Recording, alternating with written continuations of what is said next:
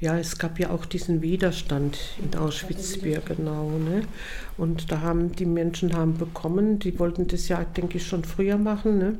Aber äh, die Menschen haben es gemerkt und haben sich dementsprechend gerüstet und gewappnet und wie, einfach Widerstand geleistet, sodass die dann äh, wieder gehen mussten, ne? mit ihren Lastwegen auch, die da waren damals. Und äh, ich weiß auch, dass, dass, dass sie sich Werkzeuge und alle möglichen Sachen, was sie sich machen konnten oder zurechtbiegen, sich damit gerüst, gerüst, gerüstet hatten.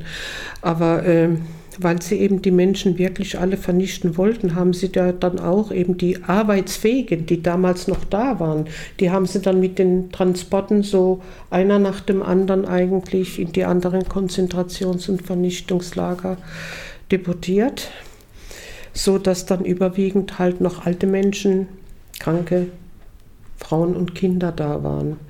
Und äh, zum Beispiel, äh, es war da auch äh, von meinem Schwiegervater noch der eine Sohn, der lebte noch.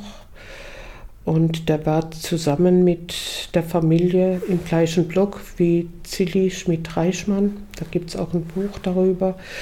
Ist ein Buch erschienen. Ich komme jetzt gerade nicht auf den Titel. Und äh, jedenfalls, äh, er wurde damals in Auschwitz und zwar äh, ja, mit der Deportation nach Buchenwald gebracht und in Buchenwald kam er laut der Akten, die im Archiv in Buchenwald waren, am 31. Juli an.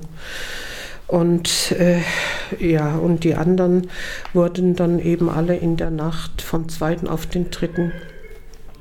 August ermordet.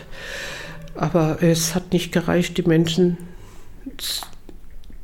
es hat ihnen wohl nicht gereicht, äh, die Menschen zu ermorden. Sie haben sie ja dann auch noch vergast, ja. Und dann hat man die Menschen auch noch verbrannt, so als hätte es sie nie gegeben. Und das ist dieses Totalitäre, was einem eigentlich, wenn man das überlegt, dass einen das so angreift. Und letztes Jahr musste man ja auch äh, hat man das mitbekommen, man ging immer die Jahre lang aus, dass eigentlich die Leute, die noch zum Schluss im Lager waren, dass das 2300 waren, aber in Wirklichkeit hat man dann, war es die doppelte Zahl. 4600. 4600 und man muss dazu, denke ich, auch erwähnen, letztes Jahr war eben bei der Gedenkveranstaltung äh, aus Ungarn eine Überlebende da, äh, die äh, hat eigentlich dann ihren Zeitzeugenbericht da wiedergegeben und er war für mich selbst bei dem Ganzen, was man weiß und erschüttert ist, aber nochmal dieses dieses Vorgehen, dieses Unmenschliche, in dem die Menschen gewusst haben, ja, sie werden jetzt ermordet, wollten sie nicht aus der Baracke rausgehen und ja, wollten einfach drin bleiben. Und weil die Menschen nicht freiwillig rausgegangen sind, kamen sie dann mit Flammenwerfern in die Baracken und haben die Menschen damit herausgetrieben.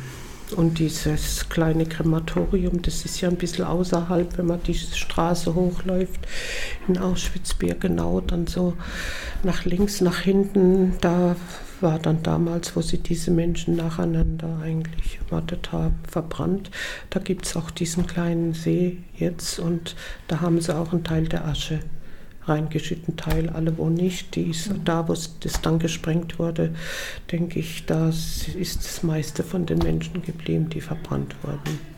Es gibt da jetzt mittlerweile auch in unterschiedlichen Sprachen diese Gedenksteine, die darauf hinweisen. Und es gibt auch einen in Romanes.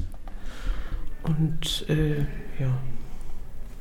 Und es ist ganz einfach wichtig, ja, daran zu gedenken und zu erinnern und zu mahnen.